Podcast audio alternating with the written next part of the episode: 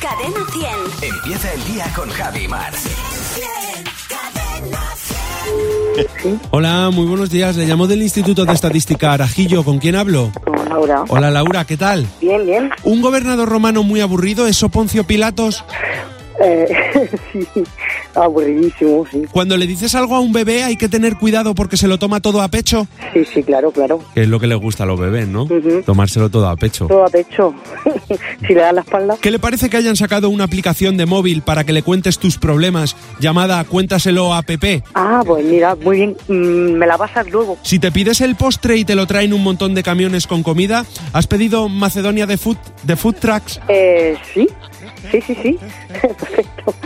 La verdad es que sí. Si te van a operar del culo, ¿te ponen anestesia? Mm, sí, anestesia con preanestesia, sí. Con preanestesia. Mm, Preanestesia. Si Caperucita va al baño a hacer pis y le sale de color rojo, con orín colorado, ¿este cuento se ha acabado? Y fin, sin pum. Me encanta.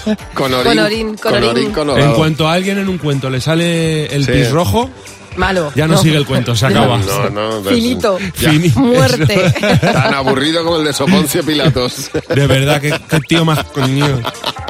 Muchas gracias, Fernando. Que no se te olvide que tu próximo ring... Puede ser Fernando Martín. Cadena 100. Empieza el día con Javi Mar. El despertador de Cadena 100. Buenos días, Javi y Mar. Cadena 100. Los sábados también.